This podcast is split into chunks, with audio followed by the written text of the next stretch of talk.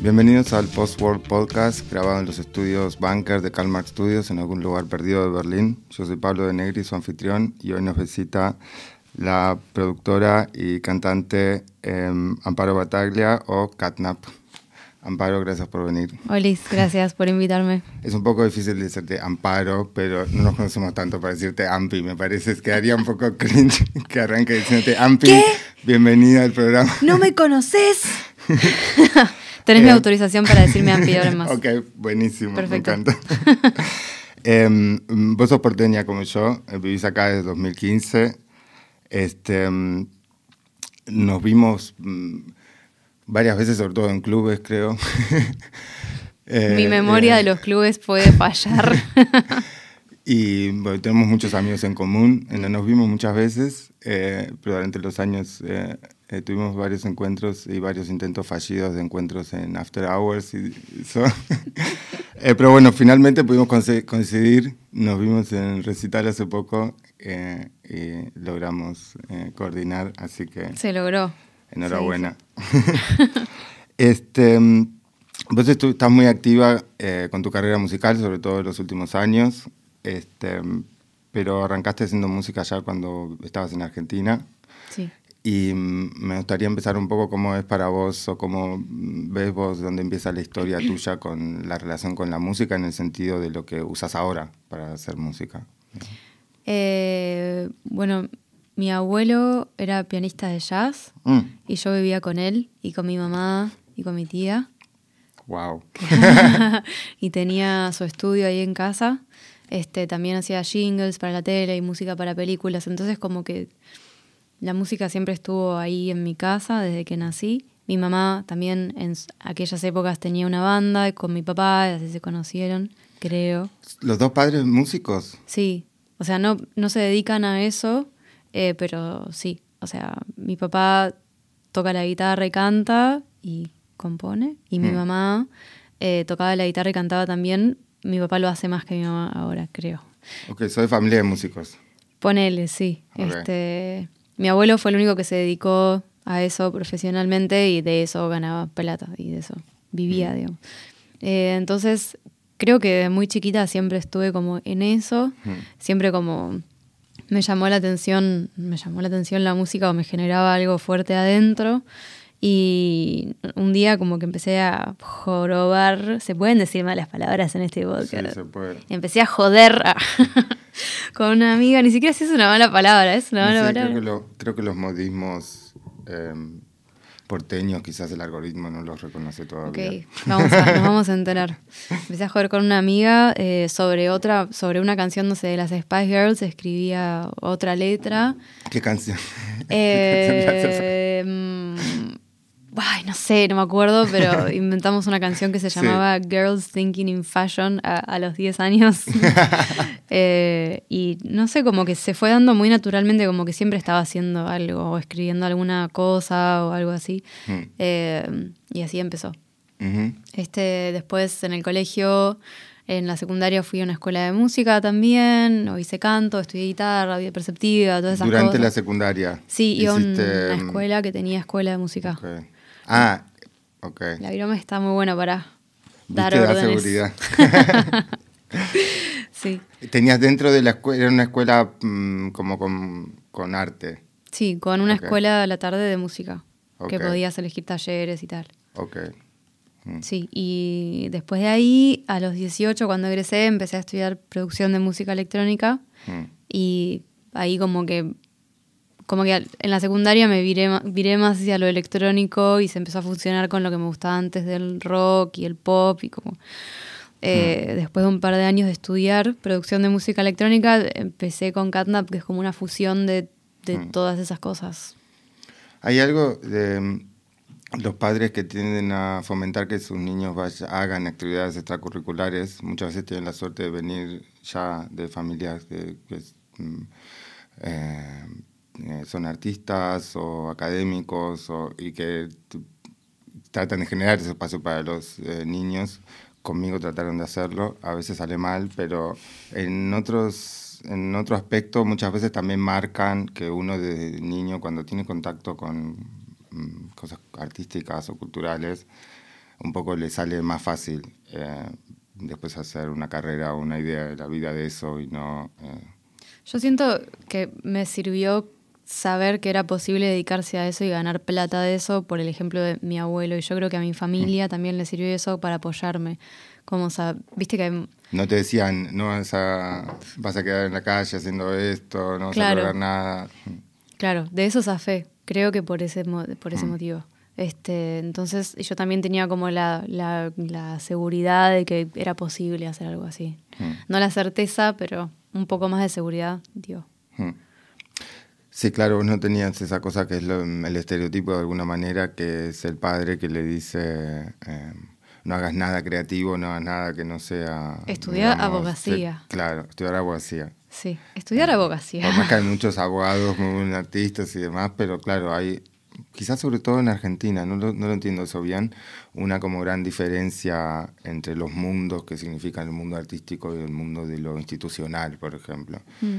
Em, puede ser que sea un fenómeno que pase eh, solo en Argentina.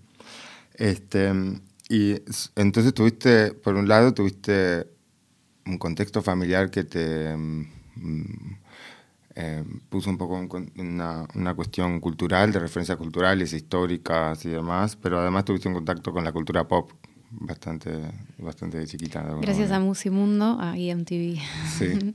sí, siempre me gustó mucho el pop. Eh, muy fan de Britney Spears y de las Spice Girls y toda esa. Yo también soy muy fan de Britney. ¿Quién no? ¿Cómo no ser fan de Britney? Eh, y de toda esa música me gustó un montón, mucho tiempo era muy fan eh, en Sync, Backstreet Boys, todo mm. eso. Y que al día de hoy, o sea, lo sigo escuchando. o sea, lo sigo disfrutando. Para tocan acá ahora en Berlín. ¿Los Backstreet Boys? Sí. ¿Qué? Claro, Backstreet's, Backstreet's Back. Pero para, creo que vi un cartel, pero pensé que era como que era viejo o algo así. ¿Siguen siendo todos? ¿O hay alguno que.? No sé nada, yo solo vi el cartel también. Necesito información. Yo solo vi el cartel en la calle. vamos a verlo. Bueno, voy a ver a Robbie Williams ahora, sin más, sin ir más lejos. Eso dice todo. me voy a Múnich a ver a Robbie Williams. Eso dice todo. Hasta yo no me animo a decir, yo también era fan ahí. Ah, o sea, tampoco era fan de Robbie Williams, pero, o sea, hay muchas canciones de él que hace poco me hice amiga de unos chicos que, que conocen Robbie Williams y tocamos la guitarra y flayamos y empezamos, a, nos ponemos en pedo y tocamos Robbie Williams en la guitarra. Te vamos a invitar. Eh, y no sé, como que en Argentina nunca va nadie a tocar. Es muy raro que vayan artistas grandes o sale re caro o es imposible. Sí, sale re caro, eso sí. Es como medio. hacen festivales Yo hace muchos mm. años que no vivo allá, pero hay festivales grandes con un montón de bandas de repente. Es verdad, pero como que nunca lo pude pagar de alguna manera. Y mm. siento que ahora tengo la posibilidad de ir y pagar. ahora podría, pero no vivís allá. Pero voy, o sea, me compro, no lo dudo, ¿entendés? Viene Robbie Williams y es tipo, ¿dónde? ¿Múnich? ¡Vamos! Tipo, vamos, no importa, como arroz por tres meses, vamos a ver a Robbie Williams. Eh, compré entradas para Limp Bizkit, compré entradas uh, para... yo era, era fan de Limp Bizkit a los 14, 13, 14 años. Ahí va, sigo siendo. Wow, ah. claro, es muy la influencia. Acá estuvo eh, Sila, Godzilla, que es un rapero muy famoso, tiene 20 años de carrera. Em, mi edad, tu, edad creo. Em, no, mi edad. Un año más grande que yo. Y mm, hablamos mucho de la cuestión del consumo de la cultura americana que pasó en los 90 y que todo en general em, hmm. tuvo una gran, una gran influencia en los que crecimos en esa época, que lo, que lo único que había en la tele, en la radio, en las disquerías, cuando todavía existían disquerías, comprabas un CD. Eh, en general estaba muy influido por lo que pasaba en California, en New York, mm. en, todo lo que era el aparato de producción, industria cultural eh, yankee. Y eh, por suerte ahora eso se reinterpreta de una forma con bastante, con más gracia me parece a mí, como se acepta eh, sin tomárselo tan en serio. Eh, pero en la época, en esa época era todo lo que había y tenemos esa marca, digamos, eh, MTV como decís vos. Era lo único que veía en la tele, o sea, no veía otra cosa que no fuera MTV, me encanta mirar videoclips. Mm. Fan. Y si querías algo alternativo, incluso a nivel animación o videoarte, qué sé yo, tenías que también ver el TV, pero a la noche o a la madrugada, cosas así. O el- ¿Cómo era el canal Locomotion? claro, Locomotion. ¿Que sí. pasaban también como música más rara o estoy flasheando? no, claro, ahí pasaban animes. Sí. Fue el primer canal que pasaban animes en Argentina. Sí. Y hacían Los Separadores, el grupo Doma, que es un grupo, un colectivo de artistas, de artistas que salen de la Universidad de, de Diseño de la UBA. Mm. em, y que ganaron el premio Ruth Ben Sakar eh, por, por esa época también y hacían toda una cosa con muñequitos, todo un mundo. Sí. Y todo ese mundo de muñequitos también lo hacían para los intertítulos del, del canal en general. Y Boeing, que es em, eh, Leonel eh, Castillo, el productor argentino de electrónica, Boeing era, hacía la música para los eh, separadores. No duró mucho tiempo, pero para mí en ese momento era lo máximo. Era lo máximo. Era música electrónica, eh, animación, anime, sí. Era lo más. Habían buenas cosas. Además seguía hasta tarde, o sea, seguía como medio toda la noche. Algunos canales Sí. medio que cortaban a cierta hora y este seguía. Muy bueno. Para salirnos un poco de la cultura eh, estadounidense, también compré entradas para ir a ver a Juan Luis Guerra. Ah, eh, leí en una nota que vos decías, me pareció muy gracioso, decías que cuando estabas triste escuchabas Juan Luis Guerra. Cuando estoy triste, Y contenta. yo pensaba, pero la gente cuando está triste escucha otra cosa quizás, no escucha Juan Luis Guerra. Vos es tipo al revés. Claro, tipo Radiohead. O sea, la gente cuando está claro, triste- la gente cuando está triste está, escucha Radiohead. Vos cuando estás feliz escuchas Radiohead. O sea, llamen a mi psicólogo. Eh, depende. A veces que estás triste y querés estar más triste. Hay otras veces que decís, por favor, basta, y decís, quiero estar feliz. Ahí escucho a Juan Luis Guerra. Es el momento de luz, ¿no? Sí, tipo, ya Sí. está. Onda. Sí, sí. Sí, ese momento. Muy bueno estuvo el show, muy bueno. 65 años tiene Juan Luis Guerra. Wow. Eh, yo sé, por escuchar, por lo que me dicen los que saben, que musicalmente, a nivel banda, a nivel composición, es un, eh, a nivel producción, eh, sé que es muy, eh, muy, muy interesante también y muy serio. Eh, no podría yo decirlo porque no sabría cómo explicarlo, pero eh, sí, sé que es así porque los que saben me contaron. No sé, me dijeron lo mismo de Ricky Martin, por ejemplo. Ahí va. que Mira. es buenísimo musicalmente porque lo produce, que compuso- compone los temas y bla, bla, bla. y, eh, entonces yo les creo. Sí, a Por nivel más nada. que no lo pueda explicar. Les creo, no lo sé explicar, pero les creo. Este, y cuando vos empezaste a aprender producción musical y eh, hacer música per se, digamos, em, eh, ¿cuáles eran tus influencias en concreto? ¿Tenías alguna influencia en la que vos pensabas em, cuando empezaste a hacer tu música, digamos? ¿Cómo viviste eso? Eh, en ese momento eh, mis influencias eran, eran, uf, ok, voy a decir primero las que apruebo. Ah, escuchaba mucho a Chemical Brothers, The Prodigy, que igual sigo escuchando. Eh, eh, un poco también de rock nacional, como hablábamos hace un rato. eh, y Hablamos fuera de cámara, creo. Sí, como hablábamos Sí. hace un rato, nosotros, tipo más Mm. como Monkey del otro show, esas cosas. Eso es Y- interesante, la escena eh, alternativa se llamaba, de rock alternativo. Alternos. Alternos. Sí. Em, claro, de fines, mediados, mediados de los 90, a los fines de los 90. eh, No, 2000, 2000, 2003. 2000 ya? 2003. Ok, 2002, 2003. ok. Mm. Va, quizás estaban antes, solo que Estaban yo llegué antes, sí. después, claro. Em, claro, que es como una cosa post-punk, de alguna manera. Em, el Boom Boom Kid, el otro show. Sí, E incluían algunas cosas electrónicas, el otro show. sí, bien experimentales. Como- Eso me gustaba. Sí, los soniditos. Ah, Sí. Claro, Eso y Bjork escuchaba. hacía cosas así en esa época, por ejemplo. Mm. Bjork no escuché mucho nunca. O sea, me ¿Posta? gusta, me gusta, pero como que nunca profundicé Hubiera jurado... mucho. em, O sea, sí, digamos, Que- me gustaba. Claro, porque tu música tiene algo muy particular de esto de em, el palimpesto de géneros y de, de estructura dentro del mismo tema. Y esa característica no la tienen muchos artistas. Eh, Bjork es un artista que tiene esa característica. Em, O sea, en ese momento yo creo que me influyó, me gustaban algunos temas de ella y eso ya un par de temas solos generaron de por sí influencia, pero nunca como... Oh. Profundizo muy pocos artistas, la verdad. Como hay muy Mm. pocos que me den ganas de diguear más. Ujú.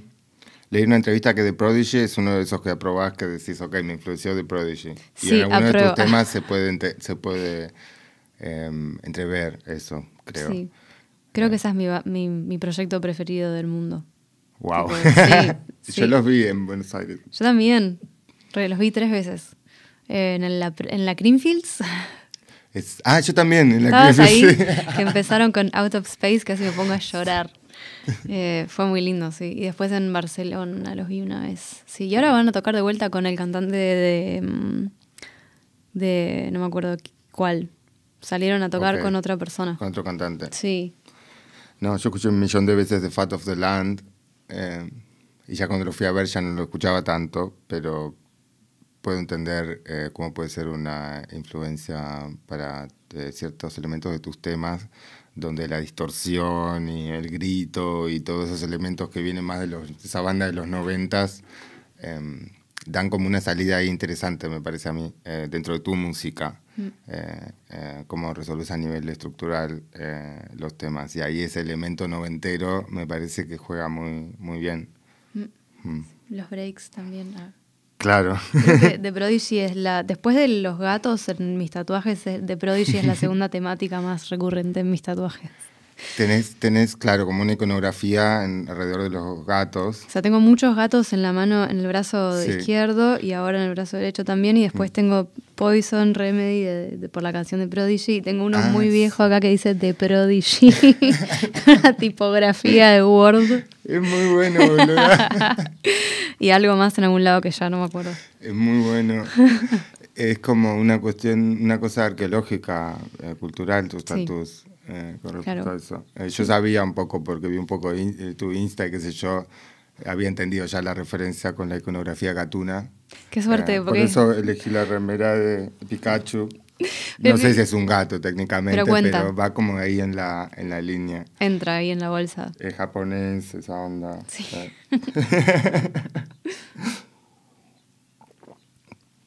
¿Y cómo fueron tus primeras, em,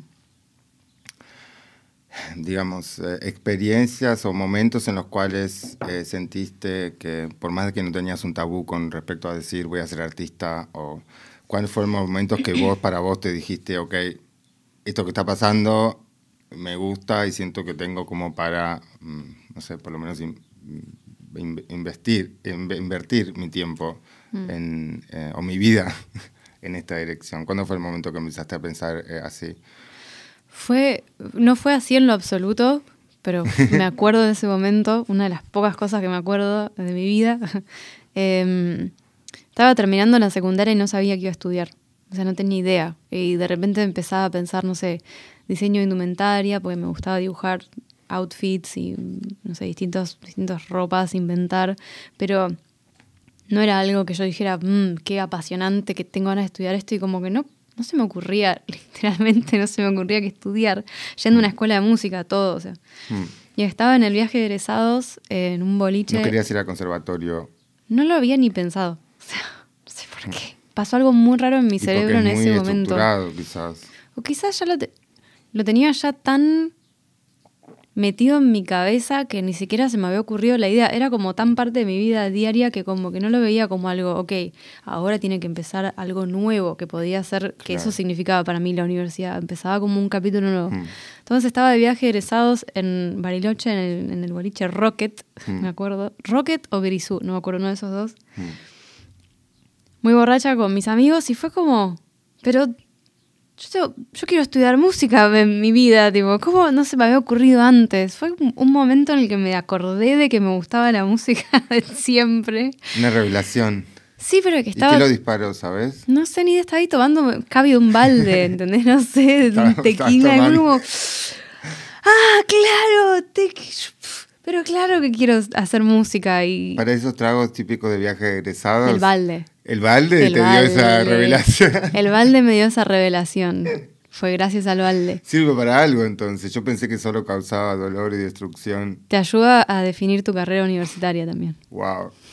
Interesante. Em, y ahí, ese fue el momento. Fue ese momento en el que dije, claro, quiero estudiar música y ahí empecé a averiguar por escuelas o cosas y ahí encontré Sónica y empecé a estudiar en Sónica el año siguiente.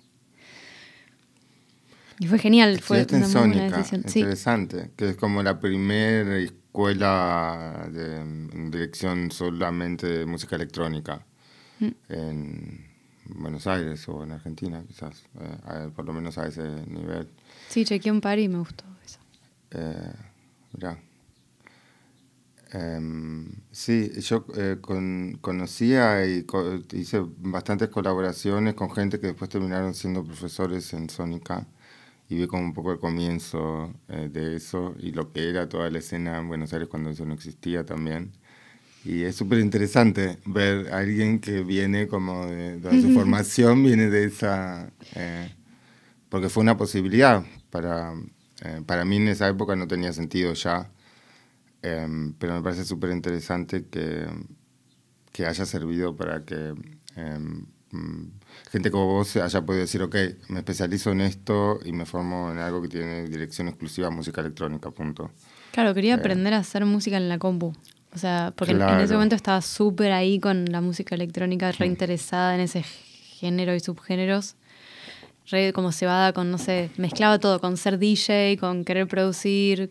Yo te entiendo. Con toda la escena esa. ¿Ubicas? sí. Enamorada de un boliche antes de saber lo que era, ¿entendés? Como ya quiero hacer. Eh, y nada, fue, fue, fue accurate, como que. Mm.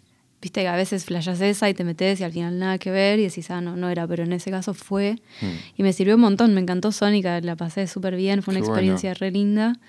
Conocí mucha gente piola. Eh, y Nada, es el día de hoy que re quiero volver a, visitar y siempre mm. quedamos que voy a volver a visitar, pero al final nunca termino yendo. Ay, fuck, no me acuerdo de quién conozco que ¿Nombres? profesor en Sonic. no sé si Seth, mi amigo, mi socio del sello. Eh, hoy quería acordarme de ese nombre, no me salía. Seth era compañero mío de secundario. Eh, con Seth tuvimos nuestro primer proyecto de música y em, en el secundario, 15 años por ahí, hip hop. ¿De hip hop? Claro, porque venía a Inglaterra eh, a hacer proyectos en el salón de música de la escuela y de un padre de músicos, qué sé yo. Y ahí fueron nuestros primeros proyectos. Y después, 20 años después, terminamos siguiendo haciendo cosas juntos eh, electrónicas. Pero bueno, él siempre más de la perspectiva de un erudito y yo siempre más como muy intuitivo, todo muy así, más eh, no tan técnico. Mm. Eh, pero creo que Seth estuvo dando clases en Sónica, no estoy seguro. Después está Max Donato, que era uno de los primeros profesores que hacía colaboraciones con nosotros, conocíamos Tecne. Sí, hace poco me encontré con este uno, hace poco me encontré con un profesor de Sónica en Colombia, no me puedo acordar cómo se llamaba él, unos ojos claros. Y bueno, qué bueno que te haya servido em, como para formarte técnicamente em, en fortalecer esta decisión tuya, digamos. ¿Y por qué decidiste eh, venirte a Berlín? Pues ya estabas haciendo música, tenías una escena ya, tenías em, las fiestas estas donde tocabas, eh, undertones, eh, tenías, no sé, manager, un circuito, gente que te iba a ver, en un momento decidiste venirte acá. Sí, como que me cansé, me quise ir. Me pasa eso, a veces como que me canso de algo y me quiero ir. Y me, me quise ir de Argentina, me sentía sentía como que ya había, como que no había nada más ahí para mí en ese momento, como que no había tanto lugar para el tipo de música que yo hago, mm. no estaban tan abiertos, ahora están un poco más abiertos, creo, más o menos, o sea, siguen estando abiertos, más abiertos a lo más mainstream, hmm. pero en ese momento como que no tenía, no sentía que tenía como posibilidad de crecimiento, ni de desarrollo, ni de inspirarme de alguien. Eso, como que no había lugar para lo que yo estaba haciendo y me quise ir y no sabía dónde me iba a ir y me fui, o sea, me pagué, me hice como una mini gira muy DIY en Europa. ¿Pero conocías a alguien ya que vivía acá? Sí, eh, tenía un par, tenía, bueno, mi amigo Germi vivía acá en ese entonces. Eh, y un par de amigos justo se estaban viniendo de vacaciones acá. Yo soy malísimo para los nombres, no me mires como si fuera a saber quién es, porque Juan por más que lo conozca quizás, ya por el nombre no lo detecto. Bueno, tenía en ese entonces un amigo que vivía acá. Em, y otros amigos que se estaban viendo de vacaciones. Entonces estuve como, pensé que me iba a quedar en Londres en realidad, pero llegué a Londres, no me gustó la energía, la gente, no sé, algo no me gustó. Y después vine para acá y fue como, era mayo, era todo precioso. Claro. Estaban mis amigos. Es un peligro eso. Uno dice, me quedo acá para el resto de mi vida y después viene el invierno. De repente, noviembre. ¿Por qué es de noche? Digo, noviembre es jodido. Mi cumple es el primero de noviembre. No. En Buenos Aires es hermoso y acá es horrible siempre. A mí me pasó al revés, mi cumpleaños en julio. Vos sos de los que tuvieron suerte con el cambio. no, qué bajón. Bueno, mis condolencias. Ah, Todo bien. Eh, Abracé mi esencia gótica. Bien. Acá estoy mucho más cerca de toda esa referencia histórica y todo me fortalece mi lado gótico. este, sí, te viniste acá, em, entonces sin contacto, sin nada, básicamente. Solo, o sea, no tenías Solo personal. claro. Claro, no tenía nada y me tuve que hacer de cero de vuelta. Mm.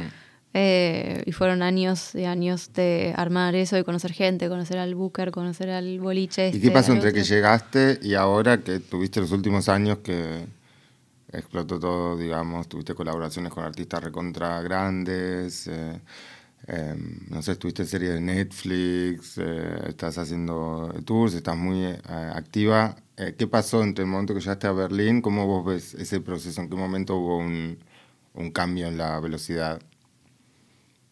Y siempre, o sea, todo ese tiempo estuve trabajando un montón, básicamente, como que no mm. paré nunca de trabajar, sin días libres, sin vacaciones, sin descanso, tipo de darlo todo, mm.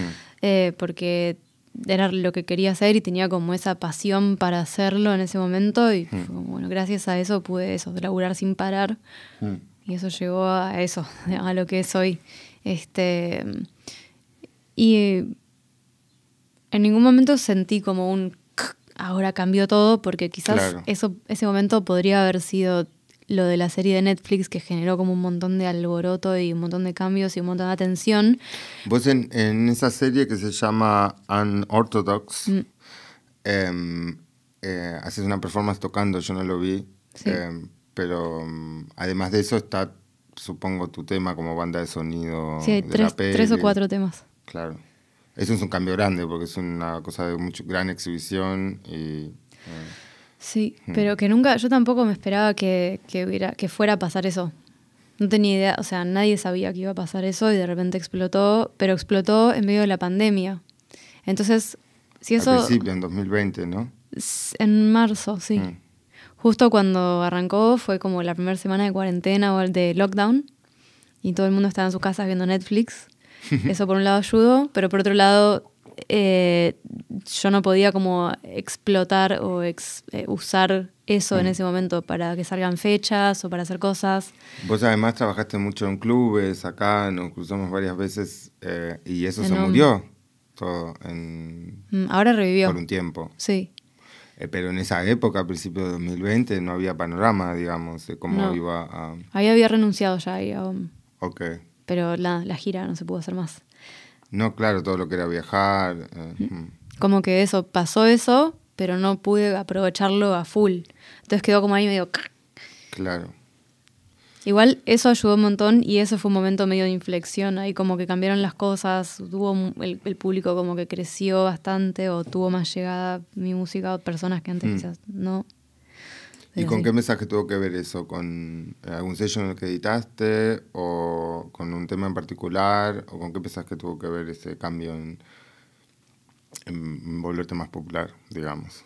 Y son muchas cosas juntas, o sea, ayudó mucho Monkey Town, que fue el sello por el que edité, que es el sello de Mod Selector y Moderate y todos ellos. Claro, ese fue con tu contacto con, de alguna manera, el mainstream del género de música, se puede decir, que vos ¿El sello? Sí. Eh, sí, ponele. Sí, yo trabajaba en OM y ellos hacían una fiesta ahí todos los martes, miércoles, o un día de la semana y los conocí ahí, fue como ahí hmm. todo. Eh, todo de película. Wow. Me, me un demo y yo se los di, les gustó y me llamaron. me encantan esas historias. y sucedió así, fue todo bien. Como historia de Netflix. Sí, historia de película de Netflix. Y bueno, después pasó lo de Netflix, que ellos llegaron a mí a través de, creo que, al, creo que fue alguien de Monkey Town Y como que todo junto dio eso. Eh, sí. ¿Y cómo fue para vos conocer, no sé, supongo que eras fan de Mod Selector, por ejemplo?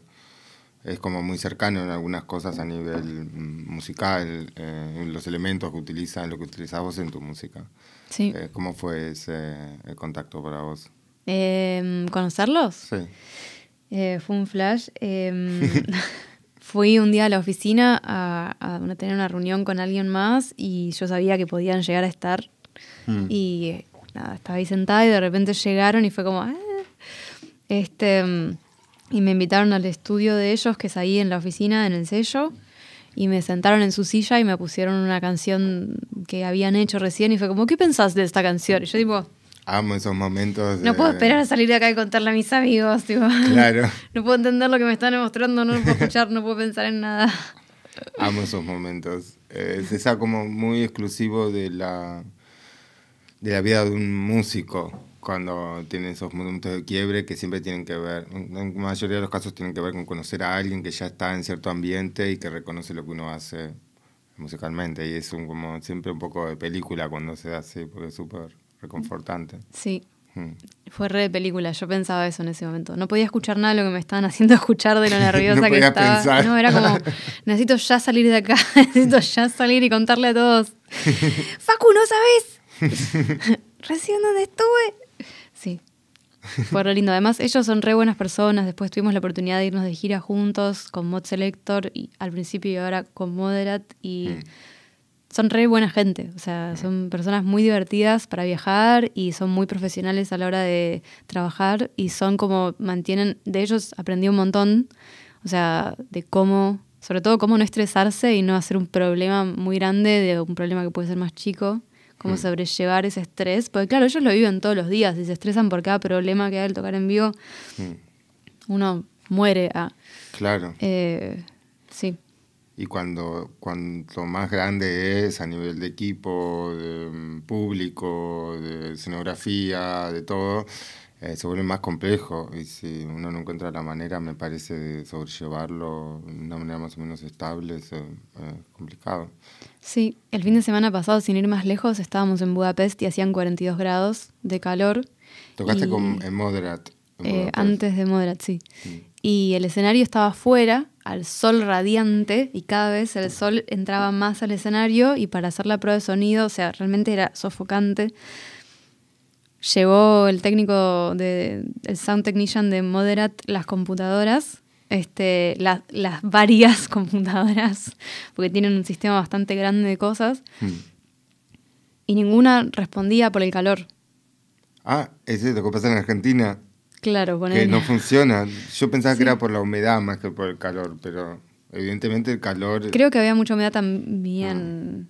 Pero algo hacía que ninguna de las computadoras funcione. La mía tampoco funcionaba. Era como crisis total. Y el sonidista era como, no anda nada. Bueno, no, no anda nada. Cerró todas las computadoras y se fue. Fue como, wow. Tipo, tengo mucho que aprender de estas personas. Eh, Claro. y mantienen la calma. Y es, nada, es increíble. Y los ves se están matando de risa. Y después sale todo bien. Claro, porque tienen que poder también vivir y disfrutar de vivir, si no, te dice amargado. Disfrutar supongo. de vivir es algo que hay que acordarse de hacer. Claro, pues sobre todo con esa vida de músico, invertís tanto tiempo viajando, tanto tiempo en esas situaciones, eh, que en general son, en la escuela de cine, una- lo único que aprendí creo que es que un rodaje de cine es resolver eh, problemas todo el tiempo. Este, y cuando es así, también tocar o un, armar un concierto grande, qué sé yo, también supongo uno tiene que, para poder dif- también disfrutar de vivir, tomárselo de una manera como más eh, llevadera, ¿no? Eh, Sí, y eso me lleva a contarte un poco de eso. Ah, Sí. Es eh, un videoclip que filmamos eh, en marzo, mm, que tuvo una historia de problema tras problema, tras problema, tras problema, como todos los videoclips, pero este fue como especialmente hardcore. mm, Lo íbamos a filmar en Argentina y yo me fui a Argentina con todo un equipo ya armado de personas para hacerlo.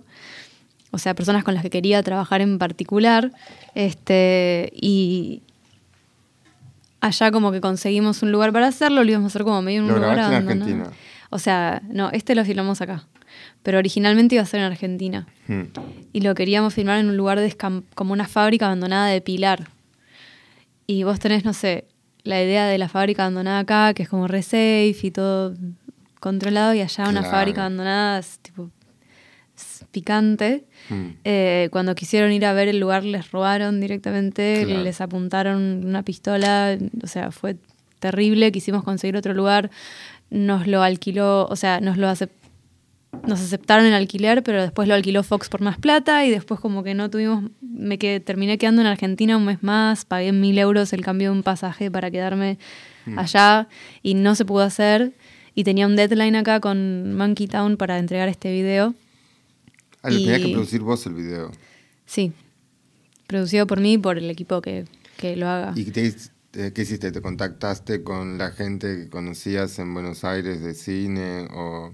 O sea, yo tenía un director que quería, con el que quería trabajar allá, Mm. en particular, que es el que le está haciendo los videos a Dillon, el de la Rip Gang. Andrés, Andrés, no duermo. No lo conozco. eh, Bueno, eh, y con ellos fue los que no, no pudo ser. Entonces yo ya estaba un mes tarde porque me había quedado un mes más o dos semanas más en Argentina y dos semanas más cerca del deadline acá.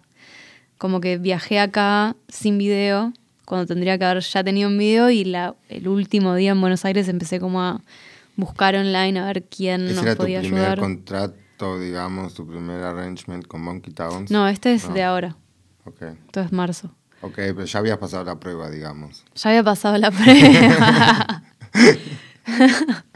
sí, sí, sí. Y lo tuvimos, hicimos este video en una semana. Mentira, sí, en una semana. Pero vos ya estabas acá.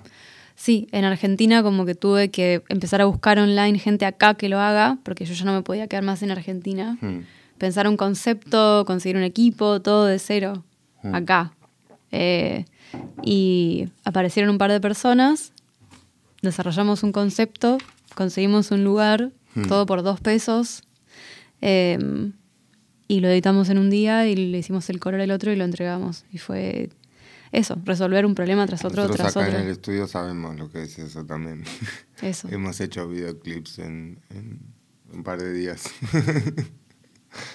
Pero sí, es muy consumi- consumidor. Y es así casi siempre. Mm. Entonces, nada, aprender a vivir con ello. ¿Y ahora en qué estado te encontrás? Eh, eh, digamos, ya sé que estás recontractiva y que no tienes mucho tiempo de pensar en qué estado estás. eh, porque Ahora Emocionalmente. sí estás viajando mucho. Ya pasó esta etapa, eh, esta primera etapa, digamos, de no poder viajar y qué sé yo. Ahora sí estás viajando y tocando. eh, eh, ¿Cómo te ves en esta situación? Em, Eh, me gusta mucho volver a tocar cuando sale bien. Ah, ¿Cuántos años fueron sin tocar eh, en vivo oficialmente? No sé, porque hubo idas y vueltas. O sea, a veces salían algunas fechas en el medio, pero ponerle dos. Fechas ilegales. Ilegales. ilegales. No, legales, pero muy aburridas. Con tres, cinco personas sentadas. Con máscara. Cinco personas afuera sentadas con máscara. Claro. Es como, y estás en un escenario y todo el mundo así, y no les ves la cara, y es de noche, y es como. Entiendo. em, o anfiteatros re grandes, pero con capacidad para 12 personas, ¿viste? Sentadas con máscara, y rarísimo. Eh, y se siente re bien poder volver a tocar, es como que te me acuerdo un poco de, de por qué es que estoy haciendo esto. Cuando sale bien un show, es tipo, ah, Está cierto bueno. que está bueno. sí. Este, ¿Y cuáles eh, son tus eh, planes? Vos tenés tu sello también, NAP. Sí. Nap está tomándose una nap. Ok. Pero ese sello salió, eh, ¿en qué momento? ¿Vos ya tenías ese sello cuando hiciste lo de mm, eh, Monkey Town? No, No. ese sello salió antes. Ok. Eh, ese sello salió cuando tuve una muy mala experiencia con otro sello. Y Pasa que- eso. Hago mi propio sello. ya fue, ¿saben qué? Voy a hacer mi propio sello. Hice eso y lo mantuve por un rato y después es, es muy difícil. claro. Me cuesta mucho. Eh, sobre todo mantener como las expectativas de los, de los otros artistas. Muy complicado. Sí, ya no puedo con las mías solas. Este, bueno, ahora viene la, pre- la pregunta em, emblema del podcast de alguna manera. Em, vamos redondeando porque sé que te tienes que ir. Te agradezco otra vez eh, por haber venido y por eh, eh, habernos esperado por unos problemas técnicos que tuvimos.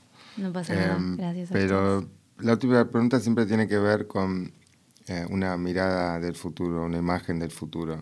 Eh, puede ser a nivel abstracto, puede ser una sensación, puede ser eh, a nivel profesional, puede ser a nivel geopolítico, lo que vos quieras, pero cuando pensás en el futuro, digamos, ¿qué es, ¿cuál es tu sensación? ¿Tenés, eh, ¿Soñás con el futuro em, Em, o tenés pesadillas, digamos?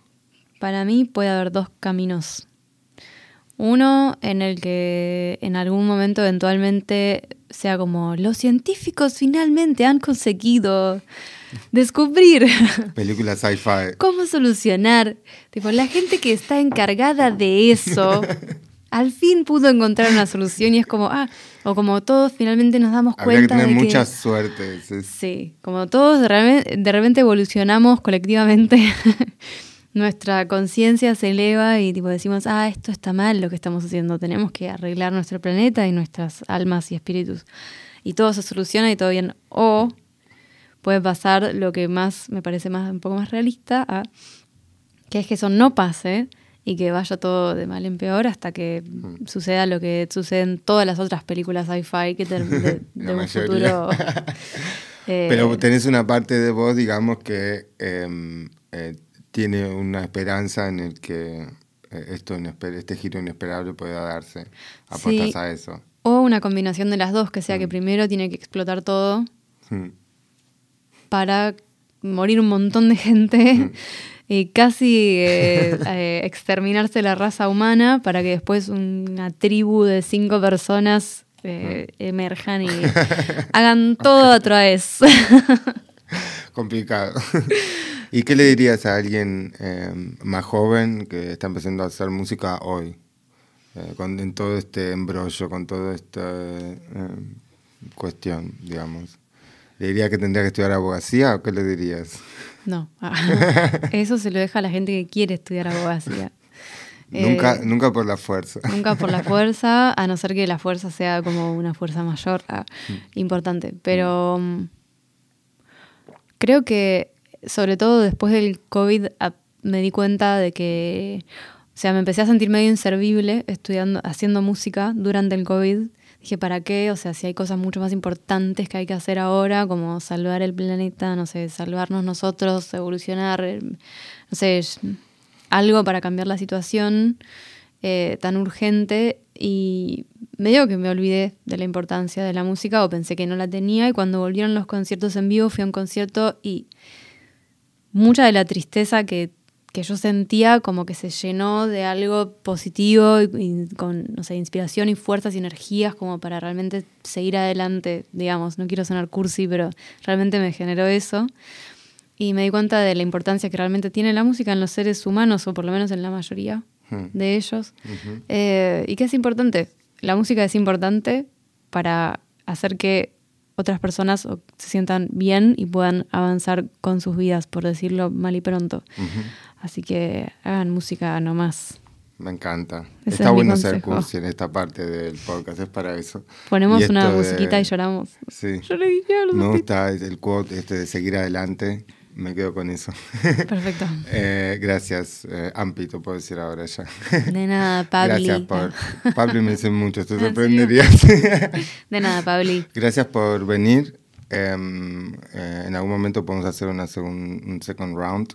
Perfecto. Este, vamos a poner los links en la descripción de mm, tus redes sociales y próximas fechas, eh, videoclips, etcétera, todo lo que quieras. Este, nos vemos la próxima. Gracias por escuchar. High five.